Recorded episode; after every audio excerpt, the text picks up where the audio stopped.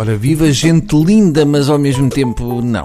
Lá tivemos mais uma desgraça em Portugal. Desta vez foi um helicóptero que caiu depois de bater numa antena de rádio que infelizmente não era da Rádio Amália. Este ano, sempre que há uma tragédia, chegamos à conclusão que nada funciona. Uma pessoa liga para o 112 e a possibilidade de ter sucesso é a mesma que as chamadas de valor acrescentado daqueles concursos da SICA às duas da manhã. É preciso ter muita sorte. Eu acho alguma graça que o Primeiro-Ministro António Costa e o Presidente da República digam que, e cito, as falhas que vêm no relatório preliminar sobre o acidente não venham a ser confirmadas. Ou seja, até no relatório preliminar não podemos confiar.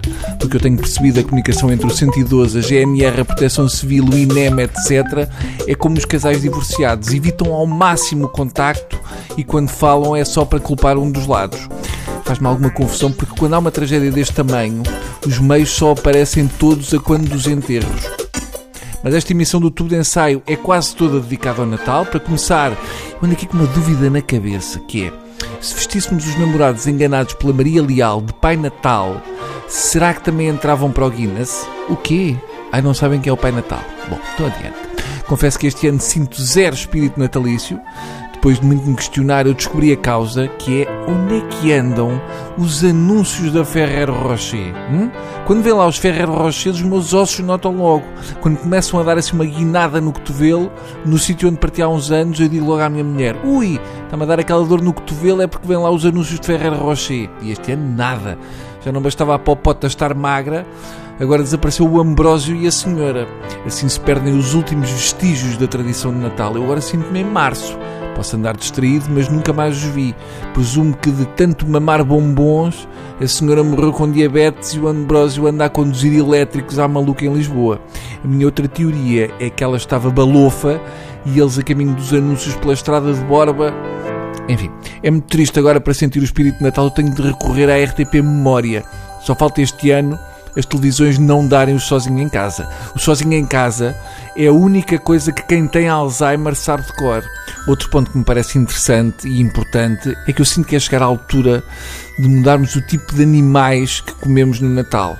Um, não podem ser sempre os mesmos. Parece perseguição religiosa. Parece que os católicos têm alguma coisa contra o bacalhau. Há um lado sádico nisto tudo. É o fiel amigo, mas depois há mil maneiras de cozinhar o fiel amigo. Dizemos com orgulho que temos mil maneiras de cozinhar uma espécie. Já imaginaram a angústia que deve ir na cabeça de um bacalhau? Não dá para escolher se prefere ser enterrado ou cremado. Tem de pensar se será com todos, com natas. Deve ser chato ter de deixar escrito: quando eu morrer, quero uma cerimónia simples. Água-me sá me façam aquela coisa do gratinado com natas, que eu sou lacto-intolerante. Já agora, que raio de coisa é aquela da líder do CDS andar a pôr sinais de trânsito nas estradas em obras uh, ou que acham que são perigosas? Quantas pessoas é que já se despistaram por causa desta ideia? É pá, aquilo não era a Cristas.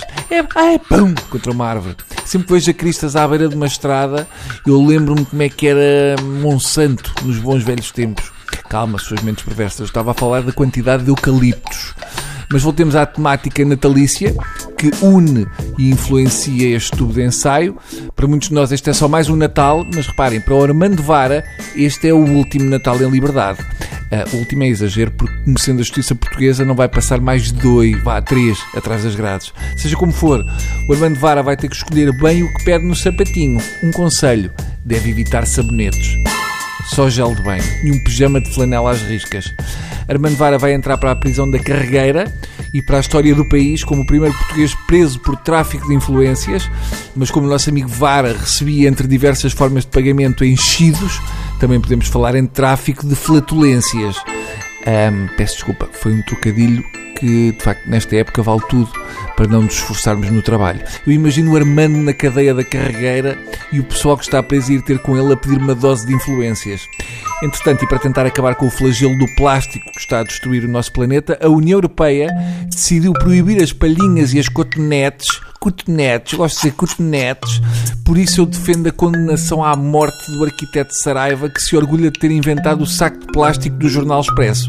Finalmente foi declarado o fim dos cotonetes ou cotonetes na União Europeia. Palmas, mas eu espero que a unhaca comprida do mindinho com que alguns tugas fazem a limpeza dos pavilhões auriculares tenha a atenção que merece e se torne património universal da humanidade.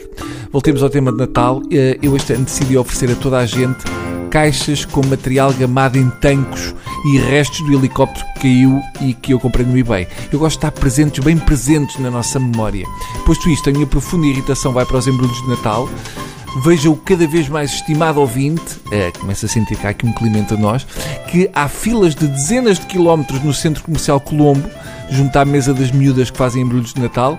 Para isso, muito contribuem aquelas pessoas que compram 26 embalagens de 3 Moncherries e depois pedem para embrulhar em embrulhos parados. Não satisfeitos com a sua dose cavalar de estupidez, ainda pegam numa caneta e pedem para escrever o nome de cada uma das pessoas a quem vão dar a prenda. Não vá o avô abanar a caixa de Moncherry e partir tudo que lá vai dentro a pensar que é uma televisão. Alguns não contentes com isso, resolvem entrar na categoria dos quadrúpedes que se queixam que o embrulho não está bonito, como se a miúda que faz laços e usa a fita cola tivesse a obrigação de dar dignidade a uma prenda que custou 2,30€. É como as garrafas de whisky e outros derivados alcoólicos. No Natal, uma garrafa de whisky tem de ter uma caixa bonita à volta, que é para fingir que aquela garrafa que custou 11 euros no supermercado vale o mesmo que uma com 50 anos de malta envelhecida em cascos de virgens escocesas canhotas. Na verdade, aquilo é apenas uma garrafa de VAT 69 vulgaríssima, vestida para domingo. Lá vê uma coisa, se pegarmos num bêbado de tasca e o enfiarmos dentro de um fato de metal com castelos escoceses, ele não fica a parecer um artista conhecido que bebe uns copos. Resumindo, por favor, parem de embrulhar prendas. É desperdício de papel e, acima de tudo, de tempo. Tapem os olhos às pessoas e ponham-lhes a prenda à frente. É surpresa na mesma e se uma pessoa já tem de ir trocar, escusa de estar ali a perder tempo a desembrulhar. Além do mais, é muito mais fácil percebermos pela cara das pessoas se realmente gostaram, porque aquele tempo em que já sabemos o que é a prenda e já percebemos que não nos agrada, mas ainda estamos a rasgar o papel, é normalmente aproveitado para inventarmos uma mentira para dizer que vamos ter de trocar porque afinal já temos. E o Natal não deve ser sinónimo de hipocrisia. Vamos acabar com isso, tá bom? Obrigado. Vamos dar um salto até ao Brasil onde o Natal é quentinho e com muita gente em sunga. Se vocês acham que por cá as coisas estão esquisitas, fiquem sabendo que a futura Ministra dos Direitos Humanos do governo de Bolsonaro diz que viu Jesus a subir num pé de goiaba. Vamos ouvir. Não vá o vosso Bruno passar por mentiroso. Ora lá vai. Sobe, Jesus! Você não sabe subir em pé de goiaba! Você vai cair! E você vai se machucar! Já te machucaram tanto na cruz! Eu amava tanto Jesus, irmãos. Eu amava tanto e eu não ia mais pro céu. Mas eu não queria que Jesus se machucasse caindo do pé de goiaba. Mas vou contar uma coisa que a igreja não sabe. Jesus é tão poderoso, tão poderoso, que ele conseguiu subir no pé de goiaba sem cair. Lá, será que ouvi bem?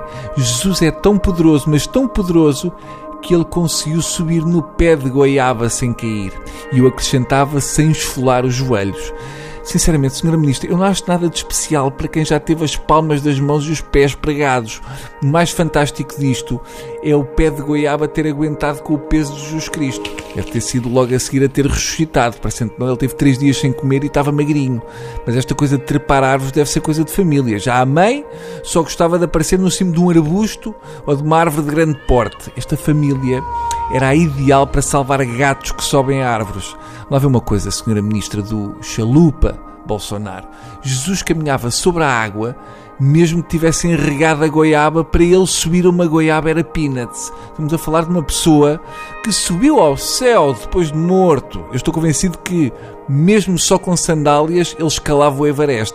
Nada disto faz sentido, conhecendo a lógica do Bolsonaro. Se ele visse um tipo com ar de a subir uma goiabeira, dava-lhe um tiro por estar a invadir e a tentar gamar propriedade privada. E se a ministra estivesse presente a quando da crucificação do JC, eu imagino a gritaria. Cristo não tinha a menor hipótese de morrer para nos salvar.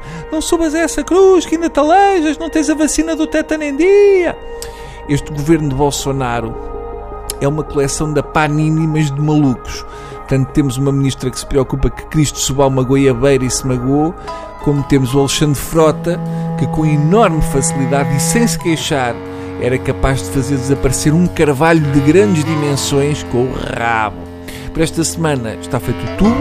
Fiquem com a TSF, mas também com o aviso que eles às vezes exageram e o trânsito, tirando as trotinetes abandonadas no passeio, não está tão mal como eles dizem. Fora isso, eles são excelentes e a nível de coleção de cegonhas embalsamadas têm das melhores do mundo da rádio. Feliz Natal sem a música. Eu acho que o meu pai é um elfo. Ah, pois é, ah, pois é, ah, pois é. É aquela música muito irritante. É mais difícil tirar o rei desta música da cabeça do que encontrar uma saída no corte inglês. Bom Natal, pessoas.